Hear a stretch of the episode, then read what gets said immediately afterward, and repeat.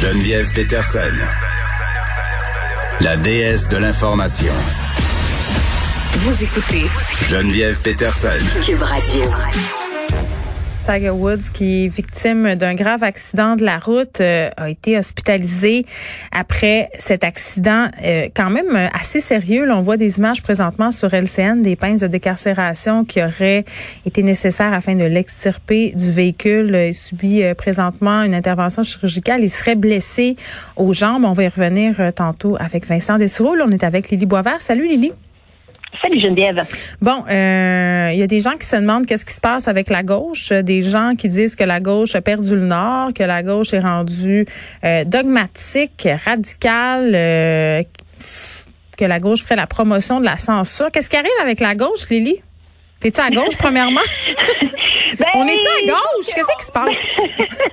Moi, je me suis pensé dire que j'étais à gauche. Fait que je vais le prendre, là. Je vais, je vais dire que je suis à gauche. Mais attends, c'est drôle. Parce que moi, on me qualifie souvent de gauche, mais moi, j'ai jamais dit que j'étais à gauche, puis je m'identifie pas Ben, si nécessairement ouais, tant que ça à la C'est pas gauche. que ça dire que t'es woke, tu sais, c'est pas, c'est ça, c'est généralement quelque chose que les autres vont dire de toi. Je pense que, ouais, c'est assez rare quand même les gens qui disent, ah, moi je suis vraiment à gauche, moi je suis vraiment à droite. Euh, en tout cas, mais, mais je pense que je m'identifie quand même. Si tu me demandes de choisir entre la droite et la gauche, je pense que je suis à gauche. Quand je regarde mes idées, ça correspond aux idées généralement qui sont associées de ce côté-là. Euh, mais là, c'est ça. Moi, j'ai j'ai lu le texte de Richard Martineau hier, qui se demandait qu'est-ce qui était arrivé. Joseph euh, Facal qui renchérissait aujourd'hui. Puis, je trouve quand même que la question est intéressante. Qu'est-ce qui est arrivé à la gauche? Pourquoi la gauche Mhm. parle euh, de certains sujets, plus de d'autres? Et je me, je me pose la Oui, question, parce que les mouvements- C'est vrai qu'on a... Les mouvements Ouais. politiques évoluent, la gauche change, la droite aussi. Ça, c'est normal. Oui, c'est ça. puis C'est intéressant de se poser des questions euh, là-dessus. Mais faut, faut d'abord admettre que c'est pas euh, les premiers à se demander justement pourquoi la gauche parle plus autant d'économie. Moi, ça, il y a 15 ans, là, je me faisais dire euh, par des gens d'arrêter de parler de féminisme, que l'important, les, les vrais combats à mener, c'était la mondialisation et la précarisation des travailleurs. Euh, donc, c'est sûr que, bon, il y a comme une petite volonté de de ramener l'économie à l'avant-plan au détriment de d'autres sujets. Et euh, c'est une théorie qui est la théorie de la division des causes, la division des forces. Donc là, on aurait la gauche avec des sous-groupes qui se, qui se qui ferait compétition dans le fond et puis ben que c'est pas nécessairement bon pour la gauche avec un grand G. Mais je trouve ça quand même particulier que la droite, ces temps-ci, semble réclamer une gauche qui soit forte et unie et bien organisée. C'est très noble de la part de la droite de se préoccuper autant de la santé de la gauche. ce qu'on entend, qu'on entend beaucoup dire par rapport au woke, puis souvent on associe les woke aux jeunes. Donc on dit que les jeunes seraient rendus trop individualistes, trop centrés sur eux-mêmes, leurs ressentis. Et à cause de ça, les questions identitaires les obséderaient. Donc, le fait d'être non-binaire ou le fait d'être une femme transracisée, ce serait, selon certaines personnes, des enjeux de psychologie qui ne devraient pas être amenés dans la sphère publique. C'est ce qu'on laisse un peu euh, entendre ces temps-ci. OK. Mais et, je trouve ça quand même particulier parce que la question de la reconnaissance des identités minoritaires, euh, je, on peut pas, on peut pas se faire croire que c'est les personnes racisées qui se sont levées un matin en 2020 et qui ont inventé ça. C'est au cœur des conversations politiques depuis très longtemps. Au Québec, nous, ça a été pendant des années l'identité nationale. L'obsession, c'était les Québécois versus les Canadiens. Et oui, c'était basé à la fois sur des structures discriminatoires qui étaient de nature politique et économique, mais c'était aussi ancré dans les émotions des individus. Il y avait des Québécois qui se sentaient québécois, puis parce qu'ils se sentaient québécois, ils disaient ça nous prend un pays. Et il y avait des Québécois qui disaient ben moi je me sens québécois, mais je me sens aussi canadien, donc faut pas faire un pays. c'était basé sur l'émotion, sur le ressenti, et pourtant on s'est entre-déchiré sur la place publique très longtemps à ce sujet-là. Hmm. Là, j'ai l'impression qu'en ce moment, ce qui se passe, c'est qu'il y a des gens qui sont peut-être un peu nostalgiques de ce débat identitaire-là et qui voudraient qu'on parle encore de ça et qu'on parle pas des autres enjeux OK, mais identitaires. c'est comme un peu, euh, ça arrive souvent, c'est pas parce qu'on parle de l'un qu'on peut pas parler de l'autre. Ben bien sûr, bien sûr, il n'y a, rien qui empêche personne, euh, puis même sur la question de l'identité nationale, mais aussi sur la question de l'économie, euh, il n'y a rien, il y a pas, on n'a pas besoin d'avoir une carte de membre pour euh, pour dire qu'on est de la gauche. Et si Ben on oui. les injustices économiques, on peut le faire. Mais c'est vrai que historiquement, la gauche qu'on voyait sur les tribunes se concentrait beaucoup, beaucoup sur la question des injustices économiques. Et l'image qui prévalait, celle euh, qui évoque notamment euh, Martineau et, et Facal, c'était celle euh, du gars blanc qui s'en va s'échiner au travail. Oui, puis là, on, nous parle de Michel Chartrand et de ses combats. Voilà, voilà. Donc, qui sont pas des combats légitimes, qui sont des figures importantes de la gauche, euh, des combats qui, à mon sens, étaient essentiels d'être menés. Euh, sauf que, comme je ah le disais, l'un n'invalide pas l'autre. C'est pas parce qu'on se préoccupe de ces questions-là qu'on peut pas se préoccuper d'autres questions. Puis au niveau des injustices économiques, à un moment donné, euh, elles sont quand même liées à la question identitaire dans une certaine mesure. Ben c'est ça, c'est ça, c'est que quand on défend les groupes discriminés sur l'identité en 2021, ce sont aussi les groupes désavantagés économiquement qu'on défend. Les femmes, les minorités, les personnes handicapées ou la diversité ce sont ceux qui euh, qui sont les plus vulnérables à ce niveau-là, sur le sur le niveau financier. Mais ça a toujours été ça euh, sur le plan historique. Ça a toujours été ça dans les grands mouvements génocidaires. Euh, C'était ça aussi. On s'attaquait aux femmes, aux minorités, aux personnes handicapées, aux homosexuels. Ça a toujours été.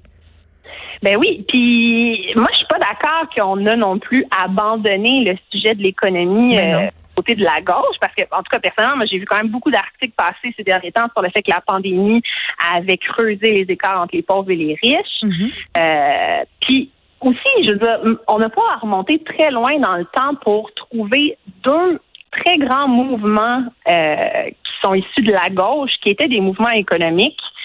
Euh, le mouvement étudiant et Occupy Wall Street. Ah oui, la, la fameuse saga de GameStop, c'est ça? Excuse-moi? J'ai dit Occupy Wall Street. Est-ce que. Non, Fred a dit non, je suis mêlée. Continue, vas-y. Occupy Wall Street, c'est le 1 là, qui disait. Ah oui, ah oui, on. 99 qui était dans la rue. Ouais. eux, ils parlaient vraiment de euh, la redistribution inéquitable des ressources. Ouais. Et à mon humble souvenir, Martineau était pas plus content quand c'était les étudiants de la gauche économique qui avaient le micro. Là. Donc, il y a comme un peu une incohérence, j'ai l'impression. La droite n'était pas plus du côté des jeunes quand ils se rebellaient euh, contre les injustices économiques. Et je, m'excuse, mais Martineau a perdu beaucoup de temps ces dernières années à parler du voile au lieu de parler d'économie. La question de la régulation du voile, c'était une obsession identitaire. C'était et c'était aussi les, gens qui, parlaient tellement du voile et ils parlaient de leur émotion, ils parlaient du fait qu'ils étaient dérangés, ils ressentaient un inconfort par rapport au voile et ils voulaient réguler et censurer le voile qui les offensait.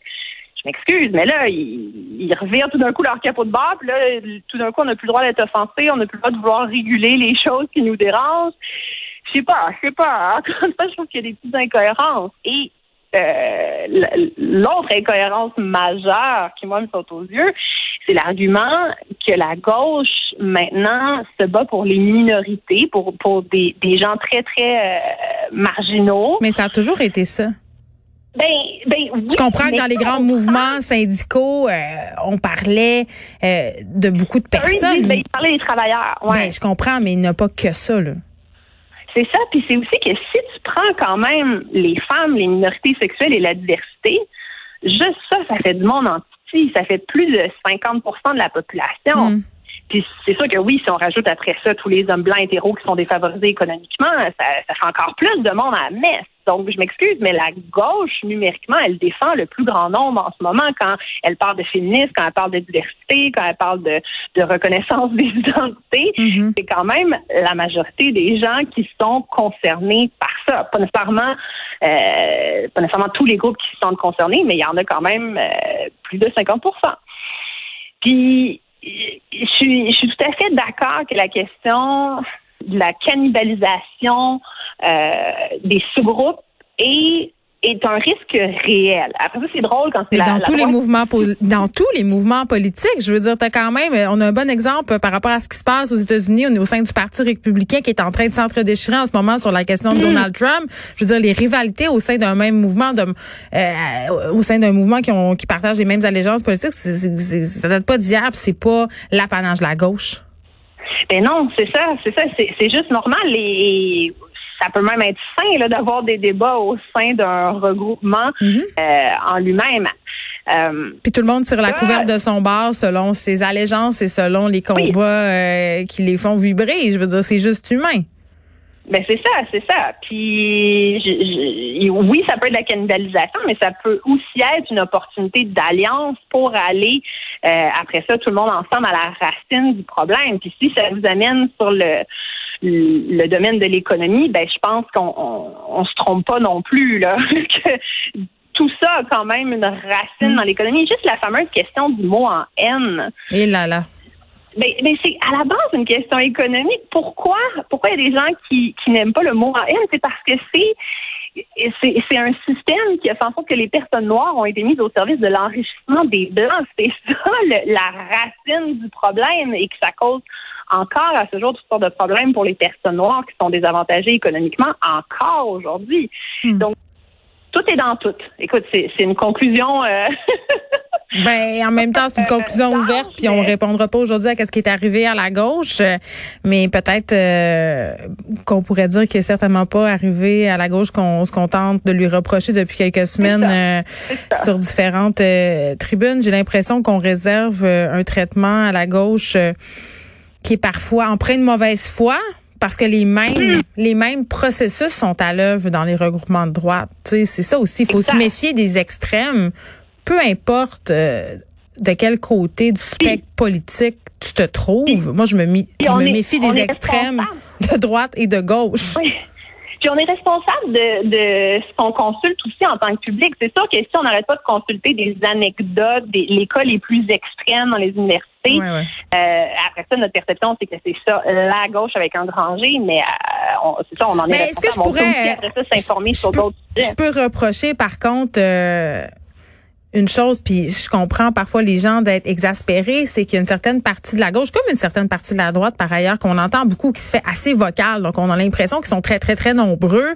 Et parfois, euh, l'effet de ça, c'est un effet un peu euh, euh, de télescope, là, c'est-à-dire même de loupe, parce que tu as l'impression qu'une affaire prend des proportions quand même très, très grandes, alors que ça reste quand même, somme toute, assez isolé. Je pense que tu as raison de soulever qu'il faut se méfier de l'anecdote. Mm-hmm, exactement, exactement. Mais, on, ouais on, on, je pense pas que la gauche a perdu le nord. Pas encore. Lily Boisvert, merci beaucoup. Ça fait plaisir.